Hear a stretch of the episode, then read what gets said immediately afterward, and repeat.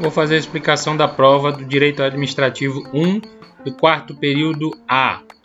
Vejamos, é, como as provas são diferentes, eu não vou falar a questão 1, 2, 3, eu vou falar as questões e vou é, e vocês vão entender quando estiver respondendo. Uma das questões ela trata de três conceitos: né? conceito da autarquia, empresas estatais, fundações estatais é, ou fundações estaduais e esses conceitos vão estar nas três alternativas, né? nas três, nos três itens, melhor dizendo. E você vai selecionar qual é o conceito né, que está na resposta, no sentido assim: ó, o item 1 traz um conceito, e aí o item 2 traz o outro conceito, e o item 3 traz o outro conceito. São três conceitos. Você vai dizer o item 1 corresponde a qual conceito, e aí você vai marcar na sequência que está nas alternativas. Tá? Então, se você achar que o item 1 é do conceito fundações estatais, você vai ver qual alternativa em que o item 1 é fundações estatais, e assim sucessivamente, para, para os três conceitos. A outra questão, nós temos a, a, em respeito ao poder normativo das agências reguladoras. Né? Agências reguladoras você vai responder a alternativa que é, está relacionada com o fundamento do poder normativo. Qual é o fundamento desse poder normativo das agências reguladoras? A outra questão é sobre ah, as características da, do patrimônio das autarquias. Né?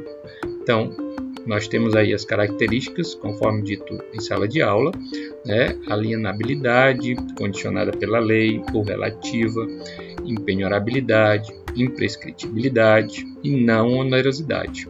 Então, essas características que é, pertencem aí aos patrimônios das autarquias.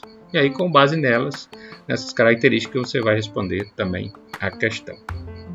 A outra questão também traz três itens, né? e aqui você vai é, assinalar se o item 1 está correto, o item 2 e o item 3, né? E assim, se os três estão corretos, ou apenas um está correto, ou dois, e assim sucessivamente, tá? São os itens apenas que trata aqui sobre a questão das fundações estatais. A, a outra questão é sobre o terceiro setor, você vai explicar aí, você vai na verdade responder as características do terceiro setor. Né? São as características do terceiro setor.